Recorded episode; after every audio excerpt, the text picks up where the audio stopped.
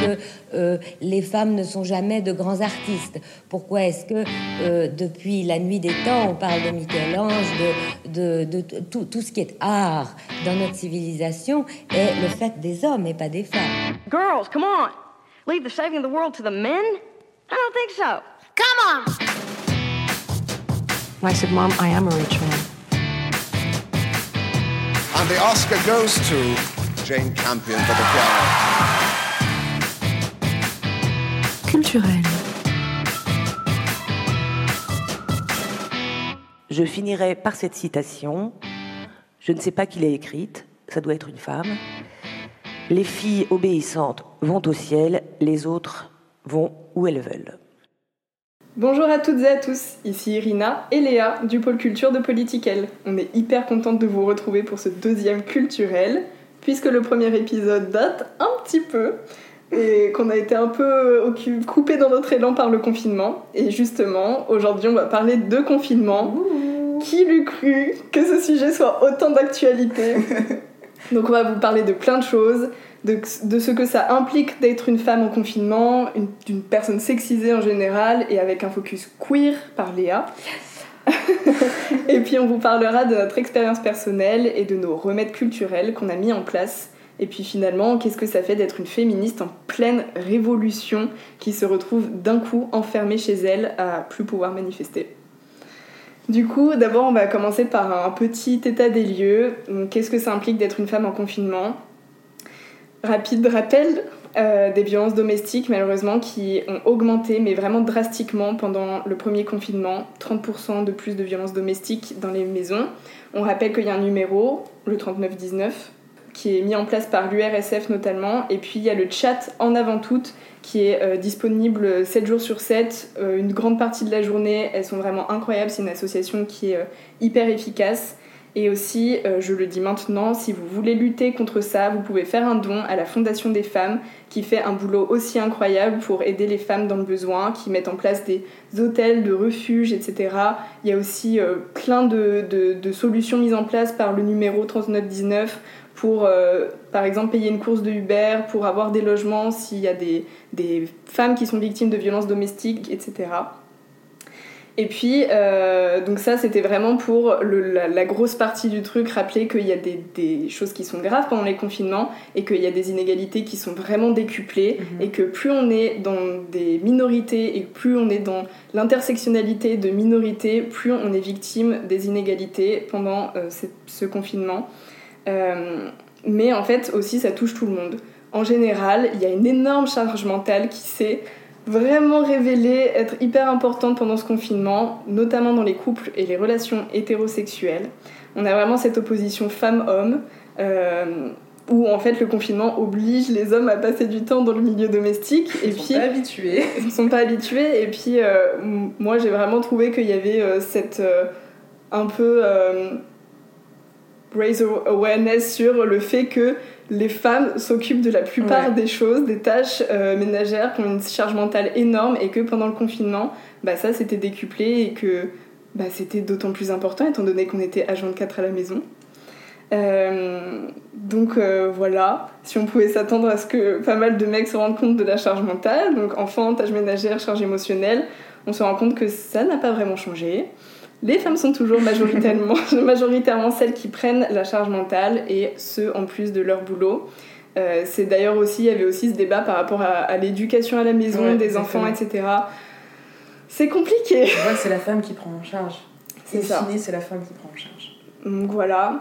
Il y a aussi euh, tout ce qui est militantisme, évidemment, qui est inhérent au sujet, pour, surtout pour Léa et moi, enfin surtout, pas surtout, c'est pas un cas exceptionnel, mais en tant que jeune militante féministe, c'est vrai que là on était en pleine révolution quoi en plein mouvement féministe. d'un coup. Mais oui, alors que notre premier podcast c'était vraiment juste avant le confinement oui. et que c'était Polanski quoi. Non mais ça nous a vraiment coupé dans notre élan quoi. Ouais, vraiment. Et que euh, bah là on se rend compte avec le confinement que les inégalités sont encore décuplées, que on fait encore moins attention à ceux qui sont dans le besoin. Euh, voilà, et ça a aussi permis pour le coup une résurgence des mouvements sociaux, euh, mais ça sans qu'on puisse manifester.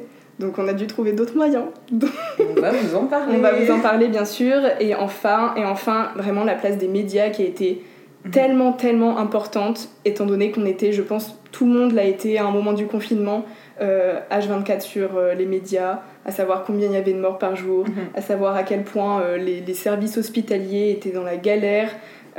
C'était vraiment, bah, voire déprimant, quoi, à certains moments.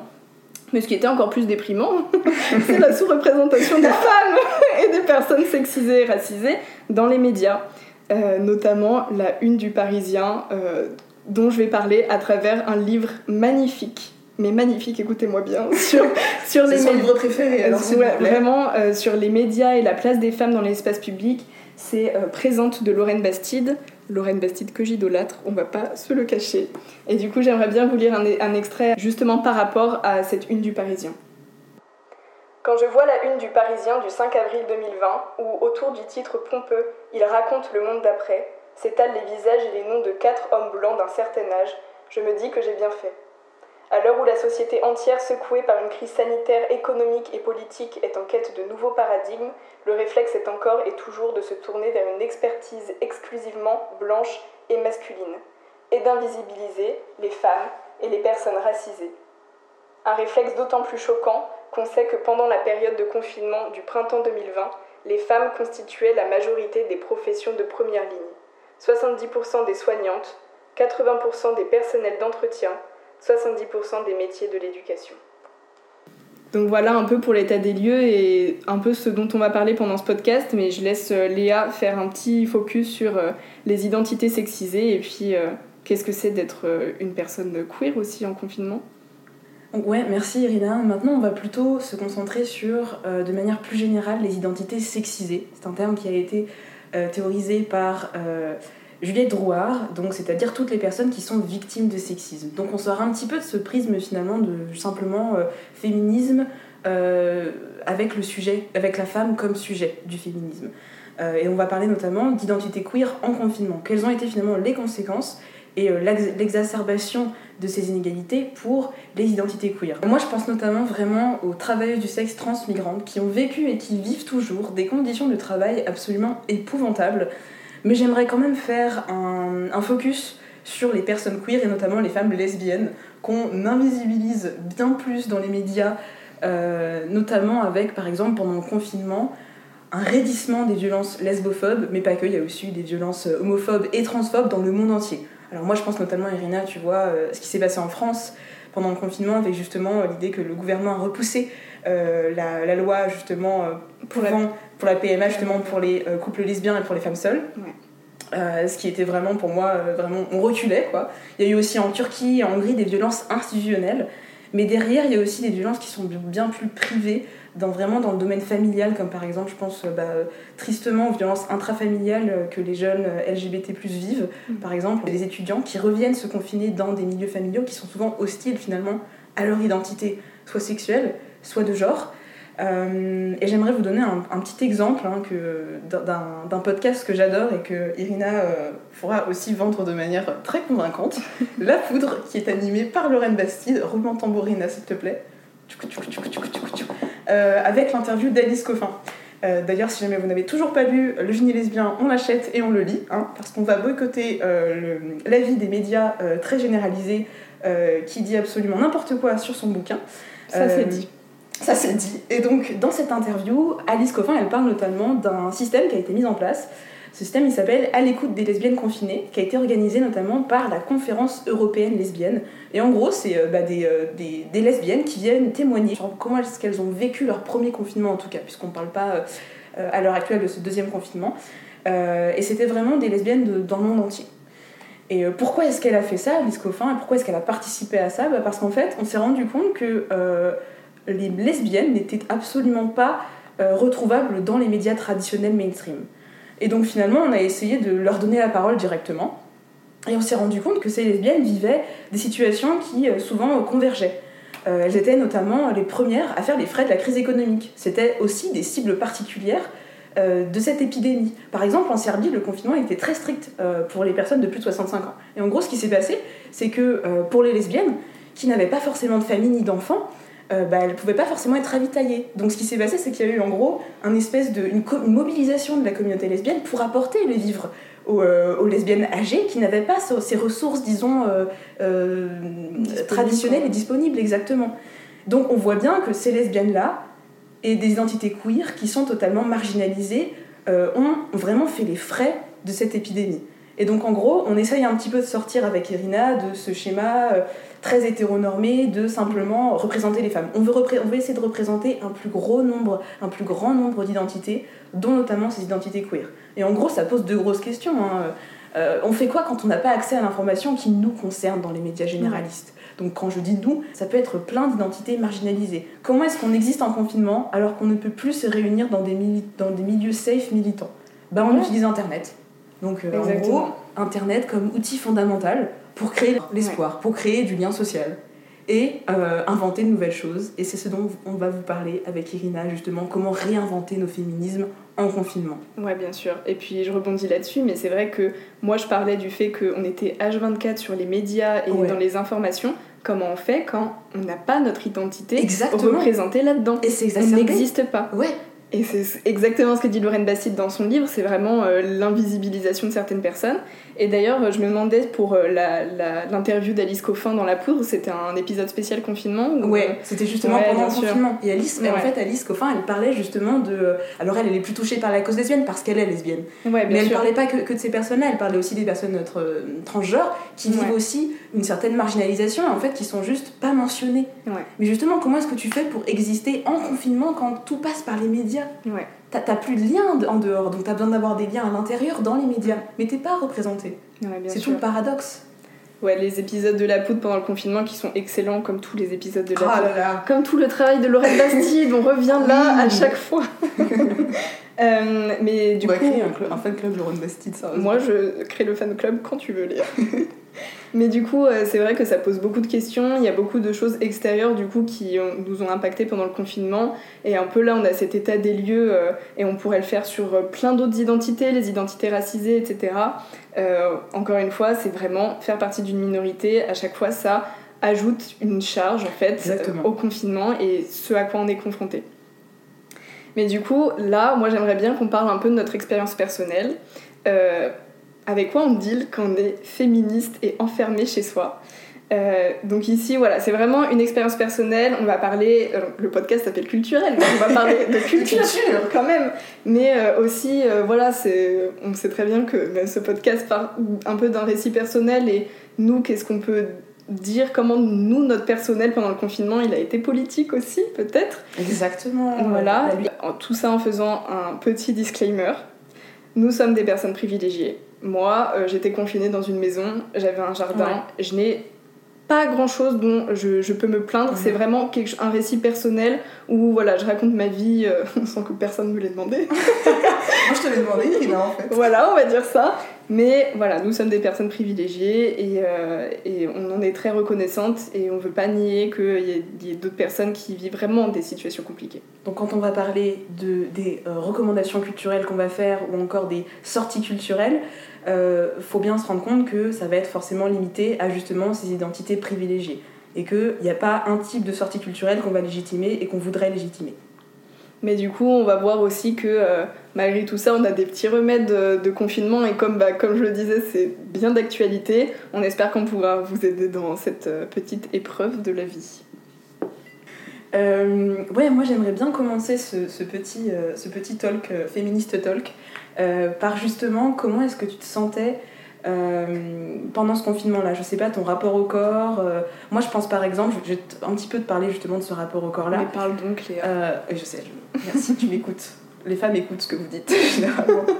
ben moi, je sais que ce qui s'est passé pendant mon confinement, c'est que je me suis retrouvée donc, dans cet environnement très familial, donc avec ma famille confinée dans une, dans une maison aussi. Donc je, je mesure bien le privilège que je détiens. Euh, mais donc ce rapport euh, au corps, en fait, il s'est vachement amélioré au fur et à mesure du confinement. Alors moi, c'était euh, plutôt sur la base de l'accumulation de plusieurs choses, parce que j'ai commencé une relation amoureuse. Donc déjà, il y avait l'idée que je me regardais plus à travers le regard des autres, mais à travers juste le regard de cette personne qui m'aimait. Donc c'est vraiment genre voir un autre regard que le mien. Et après, pendant le confinement, j'ai pu être exposée à tous ces regards quand tu sors en soirée, quand tu vas, euh, je sais pas, tu vas sur le campus. euh, en tout cas, tu t'exposes à une pluralité d'opinions sur ton apparence. Ouais. Donc, quand t'es une femme, tu dois être, tu dois pas être moche, tu dois pas être grosse, tu dois pas être, euh, tu dois pas être fatiguée. Ouais, il y a trop Euh, d'étiquettes Il y a trop d'étiquettes, voilà. y a qui vraiment- sont pas forcément explicites, hein, mais c'est implicite à la société. Exactement. C'est des injonctions finalement qui sont impossibles à atteindre. Et ben moi, pendant le confinement, toutes ces injonctions, elles ont pris la porte. Et j'étais bien tranquille sans elles. Et donc je me suis retrouvée en face de mon petit miroir, tranquillou bilou, euh, à prendre des photos toute seule. Parce que oui, ça peut faire des fois du bien de prendre juste des photos de soi-même et, Ouais, et de se sûr. refléter sa propre image. Et donc en fait, je ne voyais à travers ce miroir que mon propre regard et pas celui de tous les, de tous les autres qui pouvaient, euh, comment dire, minimiser comment je me sentais ou, ou avoir des. euh, des, des- opinions assez mm, négatives sur mon apparence. Et que personne n'avait demandé. Et que personne n'avait demandé, exactement. Donc moi, mon rapport au corps, en fait, pendant le confinement, bah franchement, euh, c'était grave cool, hein. C'était Bah, grave cool. Franchement, tu m'inspires. Ben ouais, je sais pas comment toi tu l'as vécu justement au niveau de... euh, Alors moi, c'était surtout au niveau du poids, tu vois. Du poids et du genre. Parce que je me suis toujours vue comme justement euh, une personne... euh, en tout cas, à l'époque, je me voyais comme une personne grosse. Mhm. Et euh, aussi une personne qui avait du mal avec son identité et son expression de genre. Ouais. Euh, c'est toujours le cas, les deux sont toujours le cas, mais le fait est que maintenant je me suis, euh, j'ai appris tout simplement à lâcher prise, à me dire que c'est ok de pas être parfaite, que c'est ok d'être comme ça, et que aux dernières nouvelles, euh, personne ne viendra me blâmer pour ça. Et plus je m'accepte, plus j'ai confiance en moi, plus juste les gens, les autres verront comment moi est-ce que je me vois. Ouais. C'est ça qui importe pour moi. Maintenant, Irina, go for it. J'ai pas envie de passer après ça. Franchement, les amis, écoutez Léa. Et voilà, ne retenez que ça. Moi, c'était pas du tout ça. non, c'est pas vrai. Non mais moi c'était vraiment pas du tout ça pendant le confinement, Euh, c'était vraiment justement en fait moi le fait d'aller tout le temps dehors et d'avoir une vie active, euh, ouais de juste vivre ma vie euh, tous les jours normalement quoi. Moi justement ça m'aidait à sortir de ça, à sortir de mon reflet dans le miroir alors que là en étant en confinement je me suis reconfrontée à tous les jours avoir plein de miroirs devant Ouais. moi et à toujours me regarder et en fait limite moi mon regard il est bien pire que celui je des autres Ouais, je comprends, bien sûr. et, et que ça c'est terrible. Mais aussi il y avait la, la différence, moi ce qui a été extrêmement frappant c'était de vivre pendant plusieurs mois seule, Mhm. donc à Reims, euh, voilà, en Ouais. faisant ma vie d'étudiante. Et là je retourne chez papa-maman. Non, ça par contre, oui, totalement. Je comprends totalement. Et en fait, euh, en fait c'était compliqué et moi j'ai vécu ça aussi dans les premières fois, dans les premiers week-ends où je suis rentrée euh, à la maison chez mes parents. Euh, la- le contraste entre ce que moi je me construis euh, en tant qu'étudiante, que militante féministe à Sciences Po ou au moins d'activiste quoi. En fait, j'avance de plus en plus dans mon féminisme, j'avance de plus en plus dans ma déconstruction sociale et euh, je me crée un cercle en fait, à la fois political mais même dans mes amis, qui est extrêmement féministe et qui est extrêmement ouvert d'esprit.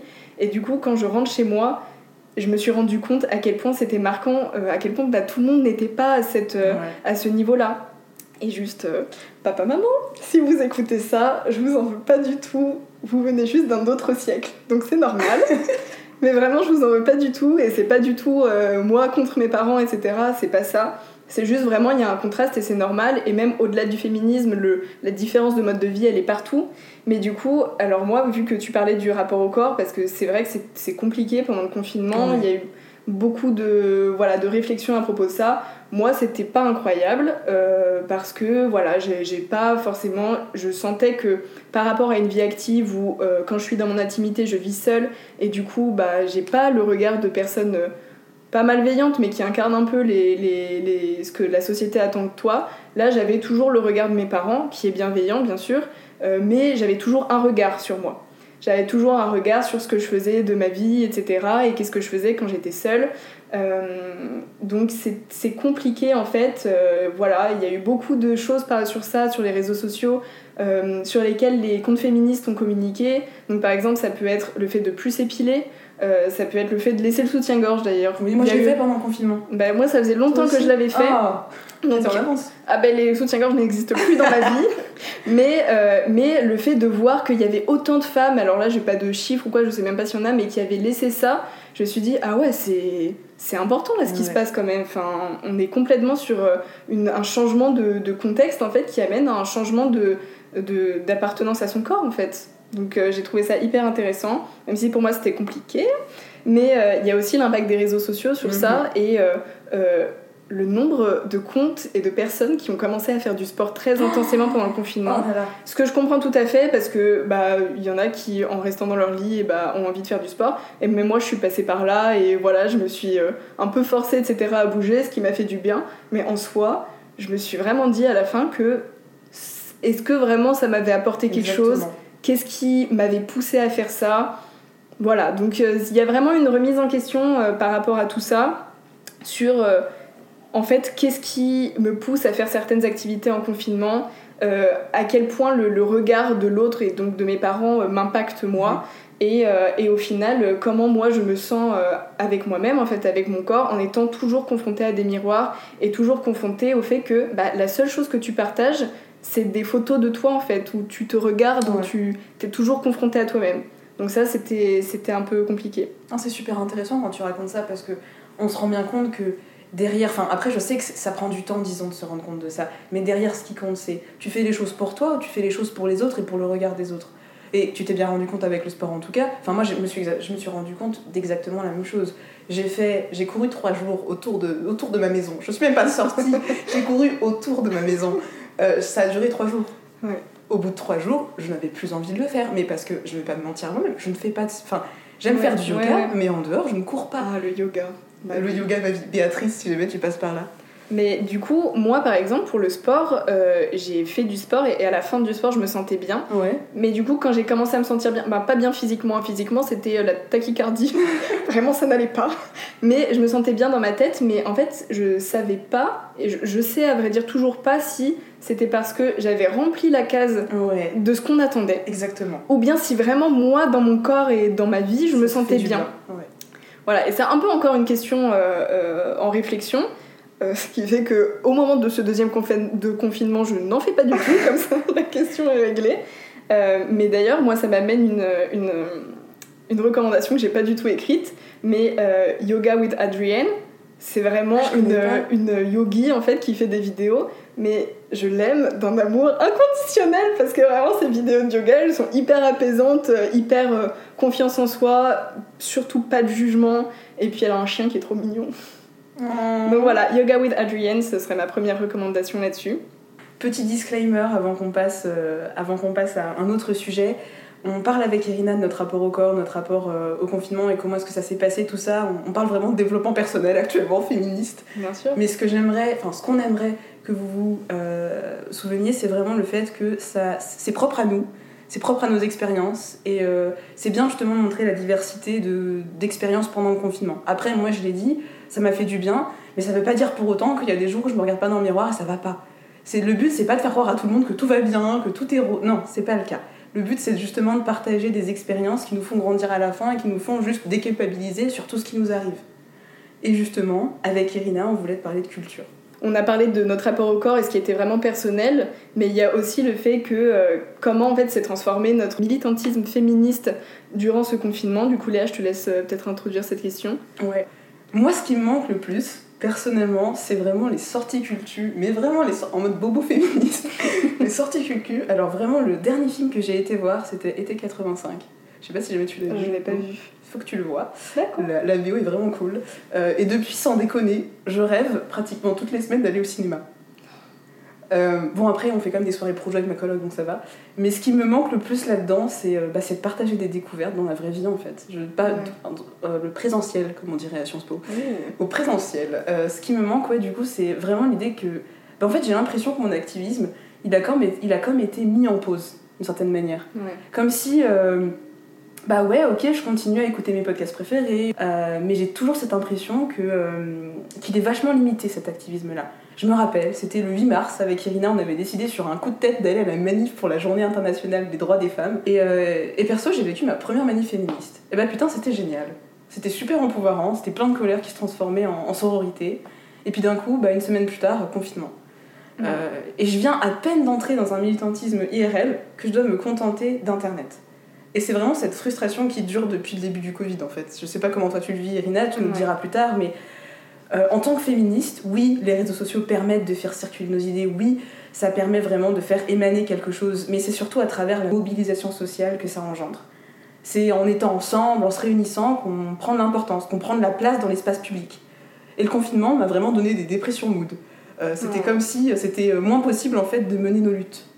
alors on a dû se réinventer entre féministes et activistes queer. On a dû euh, euh, faire des expos virtuelles, on a dû lancer des podcasts, on a dû créer des comptes Stop Ficha, parce que oui, euh, pendant le confinement, le revenge porn, ça a pris une ampleur pas possible, puisque les réseaux sociaux étaient forcément bien plus mobilisés que d'habitude. Juste petit disclaimer là-dessus, parce que c'est vraiment très important. on a aussi fait des collages virtuels, par exemple. Moi, je pense aux colleuses qui ont fait un truc absolument génial pendant le confinement. Euh, et vraiment, le but de ce podcast aujourd'hui, c'est de parler de ces découvertes-là, de se parler de se, de se réinventer en tant que féministe et activiste. Ouais, évidemment. Et du coup, euh, moi aussi, donc vraiment, c'était vraiment ça le mood de confinement. Et comme j'étais à la manifestation avec Léa, c'était vraiment un moment euh, génial. On était devant avec oh la, la, pancarte et tout. Enfin, c'était vraiment incroyable. On est d'ailleurs sur Le Monde, si jamais vous voulez, oh. si jamais vous voulez nous voir. On est sur le live du Monde de la journée. Et, euh, et, du coup, ça c'était vraiment incroyable. Et c'est vrai qu'on a été coupé dans notre élan et que, en fait, comme on parle depuis le début de ce podcast de, du fait que les inégalités ont été décuplées, les violences contre les femmes ont été décuplées, donc tout a été décuplé, mais le militantisme et l'activisme complètement stoppés. Exactement. C'est-à-dire, on se prenait toute la merde du monde, on va le dire concrètement, et on pouvait rien faire contre ça. En tout cas, c'était le sentiment qui était donné, et c'est vrai que se réinventer, c'était extrêmement euh, important à ce moment-là. Du coup, moi j'aimerais bien qu'on parle un petit peu maintenant de nos remèdes culturels à tout ça. Donc à tout ça, je parle à la fois de, notre rapport au corps et aussi de comment on milite sur les réseaux sociaux et voilà, qu'est-ce qu'on a fait pendant le confinement en termes culturels? On revient au sujet de ce podcast donc.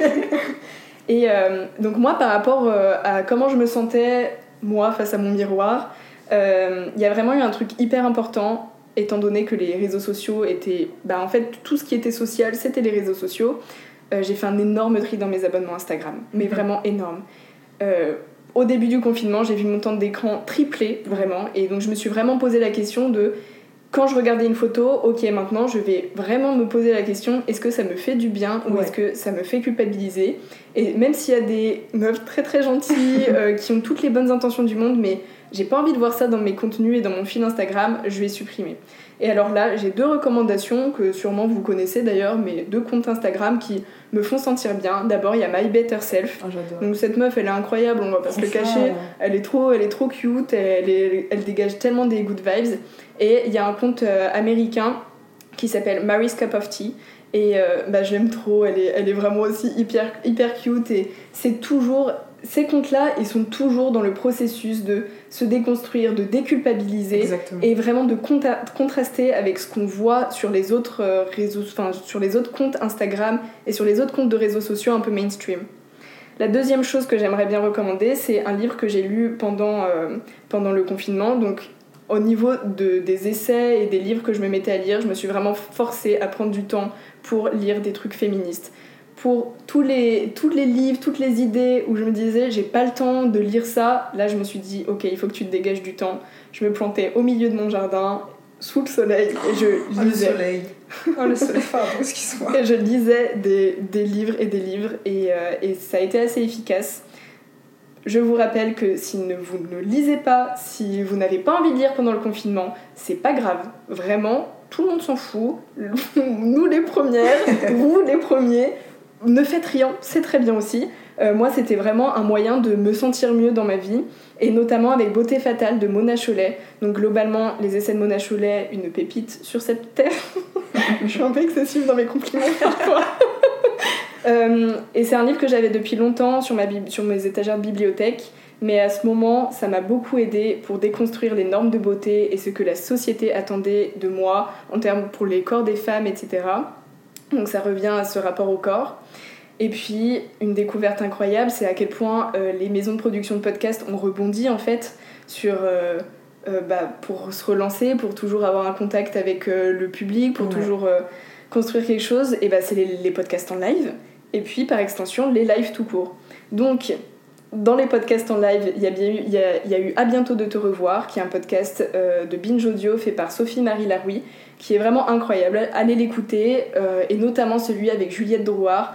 C'est une personne dont j'ai parlé dans le bouillon culturel numéro 2, donc je vous renvoie à ça, je vais pas développer là-dessus, mais c'est une personne qui est extrêmement déconstruite et extrêmement intersectionnelle, elle est incroyable, et moi ça m'a vraiment ouvert une voie du féminisme. Enfin bref, j'en parle dans Bouillon culturel, allez écouter ça. Il y avait bien sûr les lives de Clit Révolution, moi j'ai trop aimé, euh, c'était vraiment un, moment où on apprenait plein de choses. Les lives Instagram de Lorraine Bastide, mais je les suivais, mais comme jamais. Euh, Lorraine Bastide revient souvent, mais vraiment ces lives, c'est c'est tellement bien, toutes ces stories, ces revues de presse en général, mais les lives, je, bois ces paroles vraiment euh, extrêmement bien. Il y a eu bien sûr les, les, podcasts La Poudre pendant le confinement qui étaient extrêmement enrichissant et très très d'actualité. Euh, on a cité celui avec Alice Coffin, il y a aussi celui avec euh, Julia Cagé qui est économiste et prof à Sciences Po et tout, et qui. C'est du génie quoi. Enfin, c'est que des, des choses dont on a envie d'entendre pendant le confinement, où là c'est vraiment, si vous voulez continuez à vous instruire, ce qui n'est pas forcément le cas hein, d'ailleurs, mais vous voulez un truc un peu relax, etc. Moi je recommande les podcasts, toute ma vie je recommanderai les podcasts. et puis ma dernière recommandation, c'est les webinars et masterclass de Feminist in the ah, City. Alors pour moi, Feminist in the City, c'est incroyable à quel point c'est donc deux jeunes entrepreneurs euh, et qui font des visites en fait euh, féministes dans Paris et dans plusieurs villes, en France d'ailleurs. C'est assez incroyable à quel point elles se sont réinventées pendant le confinement et je trouve que c'est hyper important aussi de soutenir ces entrepreneurs qui euh, euh, font remues ciel et terre pour euh, se réinventer et continuer leur activité et continuer à enrichir le monde en fait, à faire leur contribution. Et, donc leur webinar et masterclass à retrouver sur leur site et ça coûte vraiment pas très cher, ça les soutient et c'est hyper hyper bien fait et enrichissant. Puisque tu parlais de podcast, euh, je voulais juste vous recommander un, épisode de, euh, des couilles sur la table que j'avais adoré, c'était le confinement genré, euh, qui parlait justement, au début ça partait de l'idée que les les, femmes qui étaient à la tête de certains pays géraient mieux cette crise en tout cas que les hommes. Et alors, je vous, vois venir, les explications qui étaient données étaient absolument géniales parce qu'en fait, ça se basait sur la définition même de la violence et de la guerre. Donc, on se rappelle tous de ce fameux discours de, ce fameux discours de Macron qui nous dit c'est la guerre, on est en guerre, et bien justement c'est une rhétorique de cette violence, de cette agressivité, cette solennité presque de l'homme euh, dans son éducation finalement, euh, qui fait qu'on arrive avec euh, ensuite des différentes situations, différentes manières de gérer des crises qui sont liées justement à l'idée de, d'épidémie de, de, et non de guerre finalement. Donc vraiment, je vous le recommande vivement parce que c'était une, très bonne, euh, une très bonne manière de commencer finalement à réfléchir aux implications genrées du confinement, comme le titre l'indique. Du coup, il y a aussi un autre aspect avec tout ça, c'est que ça se passe sur Internet, ça se passe sur les réseaux sociaux, et que tout ce que je vous recommande, bah, évidemment, c'est connecter en fait, parce que pour moi, c'était le seul moyen de faire quelque chose de féministe et de garder contact, de continuer à m'instruire. Et pour ça, j'aimerais bien parler d'un autre livre, donc c'est un autre essai de Mona Chollet évidemment. Toujours là. Toujours là. Euh, c'est Chez soi de Mona Chollet. C'est un livre qui est souvent revenu, souvent été recommandé sur les réseaux sociaux euh, parce que bah, chez soi, ça totalement, c'est totalement lié avec le fait de rester chez soi pendant le confinement. Et du coup, elle parle dedans de l'impact des réseaux sociaux dans nos vies en général et dans notre intimité en général. Et le fait que, à la fois, c'est quelque chose où, en fait, en ouvrant un onglet, il y a tout un monde qui s'invite chez toi et qui tape l'incruste. Et que ça, ça peut être dangereux, enfin pas dangereux, j'exagère carrément, mais ça peut être embêtant parce que en fait euh, tu peux à la fois découvrir plein de trucs mais avoir plein d'emmerdeurs. Mais en même temps, elle n'a pas ce discours, ce vieux discours de boomer qui dit, euh, qui a souvent ces préjugés que t'as pas une vraie vie en fait sur internet. Et moi je trouvais ça hyper intéressant de réévaluer ça parce que en confinement, la seule vie sociale en fait que t'avais, euh, c'était bah, sur internet. Donc à ce moment-là, mon temps d'écran il a quadruplé avec plusieurs heures, on va pas en parler, mais voilà. Euh, qu'est-ce que ça dit en fait? Qu'est-ce que j'en fais? Moi j'apprends des millions de choses sur internet, c'est vraiment quelque chose qui est inhérent à ma vie que j'ai pas envie de retirer. J'ai pas envie de faire de digital detox, etc. Euh, et du coup j'ai trouvé ça hyper intéressant du rapport entre chez soi et internet et comment les deux se connectent. Et du coup je vais vous lire des petits extraits. Cette possibilité de bavarder avec les autres et d'échanger des informations avec eux aussi longtemps que je le souhaite offre à la procrastination une brèche où s'engouffrer. L'inhibition qui peut me saisir au moment de m'attaquer à des tâches rebutantes, mais aussi étrangement au moment de m'attaquer à ce que j'ai le plus envie de faire, y trouve une occasion idéale d'étendre son empire. Une sorte de glu me colle aux semelles, m'amollit, me retient en arrière. Internet menace de faire de moi une oblomov flottant dans l'indécision, consumant sa vie à jouer avec des milliers d'idées sans jamais en suivre une seule sérieusement. Alors je lutte pour ne pas me laisser engloutir, tel un Ulysse moderne mis à la torture par le chant des sirènes de Twitter et de Facebook. Les réseaux ne se privent d'ailleurs pas d'exploiter les faiblesses des malheureux qu'ils ont ferrés. Lorsque vous vous déconnectez de leur site, ils vous balancent des publicités pour leurs applications mobiles avec des messages fourbes et onctueux. Ne ratez rien sur Twitter, ou vous partez déjà sur Facebook. De quoi donner des envies de rébellion, de provocation bravache. Donc ça, c'est vrai que vraiment, c'est tellement réel ce qu'elle décrit. Que Oh là là, ouais. la, la- la procrastination, la brèche de procrastination Mhm. où tu t'engouffres, moi, c'est vraiment quelque chose de hyper dangereux chez moi. Et c'est pour ça que mes temps d'écran, ils sont, ils sont si... euh, bah, ils deviennent si pervers, quoi. Vraiment, euh, c'est une catastrophe. Mais il y a aussi euh, un, autre euh, extrait que j'avais envie de lire qui commence par euh, ce titre de Pauvres gens qui n'ont pas de vie, point d'interrogation. On traite habituellement avec mé- mépris les réflexions livrées en vrac sur Twitter ou Facebook. On les disqualifie en bloc, on les tourne en dérision, les jugeant narcissiques, vaines, dénuées d'intérêt. C'est parfois justifié évidemment, mais pas toujours, loin de là. Constatant que mon expérience contredit les idées reçues à ce sujet, je m'enhardis. Je tente de démêler les problèmes réels que pose Internet et ce qui révèle, selon moi, de préjugés idiots, d'erreurs d'appréciation. D'une certaine manière, le discours sur les usagers des réseaux sociaux me rappelle celui tenu sur les casaniers, de pauvres gens qui n'ont pas de vie. Plusieurs sociologues, ces dernières années, se sont attachés à démonter cette représentation. L'un d'eux a publié une étude montrant que, contrairement à l'idée répandue selon laquelle les réseaux nous empêchent de participer au monde, ceux qui les utilisent ont tendance à avoir des relations plus étroites avec les autres et à être plus impliqués dans des activités civiques et politiques que ceux qui ne les utilisent pas. Donc là, vraiment, ce que je trouvais trop intéressant, c'est de montrer que, bah, si en fait, il se passe quelque chose quand tu ouvres les réseaux sociaux, quand t'es dessus. Et moi, c'était vraiment mon seul. mo- Je pense à tous, notre seul moyen de rester en contact Bien avec sûr. ses amis, mais aussi pour le féminisme, le seul moyen de militer, de s'instruire, de s'informer, de. Comme, comme tu parlais toi-même de. euh, le fait de se retrouver entre féministes. Exactement, ouais. Voilà. Et c'est justement de cet entre-soi féministe dont on va parler maintenant. En fait, les luttes féministes n'arrêtent jamais d'exister, et surtout pas en confinement. C'est parce qu'il y a une exacerbation des violences que subissent les personnes sexisées, les femmes blanches et racisées, les lesbiennes, les trans, les gays, les bi, les personnes handicapées, les femmes voilées, que les luttes féministes prennent d'autant plus d'importance. C'est parce qu'on continue de se réinventer malgré la distanciation sociale, parce qu'on a une rage d'exister dans l'espace public, parce qu'on refuse d'être effacé, violenté, dans la rue, dans le couple hétéro, sur internet, dans les hautes sphères de pouvoir. Et je voulais vous faire une petite reco cultu qui, qui fait du bien pour le coup, c'est le compte Instagram de Abby Beach, qui est une personne non binaire racisée euh, et queer, qui se bat à travers la danse. Et en fait son but principal c'est de décoloniser le dance floor. Et bah franchement quand tu la regardes danser, tu te dis que euh, bah, en fait rien s'est vraiment arrêté. On s'arrête pas de se battre, de manifester, de challenge les idéologies dominantes. Notre existence même dans l'espace public, qu'il soit réel ou virtuel, est politique. C'est le but même de ce podcast en fait, c'est exister à travers la culture et à travers nos petits combats du quotidien, participer à une dynamique d'émancipation sociale, politique, économique, symbolique, bien plus grande que nos petites personnes. Alors avec Irina, on a fait notre part du colibri. On a choisi, en guise de conclusion, de vous lire un extrait de Moi les hommes, je les déteste, de Ouh. Pauline Armange. Parce que oui, c'est un livre qu'on a aimé, que Irina n'a Irina n'a peut-être pas lu encore, mais elle va l'aimer, Mais il est presque dans ma boîte aux lettres. sur la misandrie et sur pourquoi finalement la misandrie ne peut pas être comparée à la misogynie, qui est la misogynie une réalité sociale, tandis que la misandrie ne fait de mal à aucun homme. Les regroupements des femmes sont des sabbats de sorcières. Dépolitisés, ils sont considérés par les hommes comme futiles et ridicules. Porteurs d'une lutte, ils deviennent excluants et menaçants.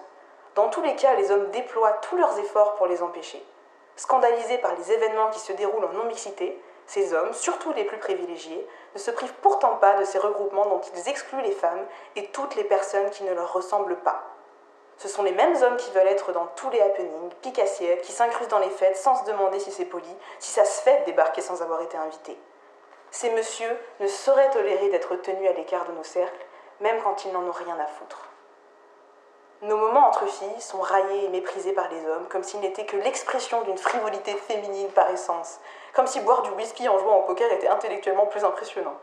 Mais ces moments ne sont pas bêtes et sont loin d'être inutiles. Nos clubs de tricot et nos soirées pyjamas sont importantes et géniales. Car la solidarité des femmes n'est jamais frivole, elle est toujours politique. On l'annonce maintenant haut et fort et on l'inscrit sur toutes nos pancartes. Non pas parce que c'est nouveau, mais pour sortir de l'ombre, pour revendiquer ce qui se fait depuis aussi longtemps que les hommes nous excluent.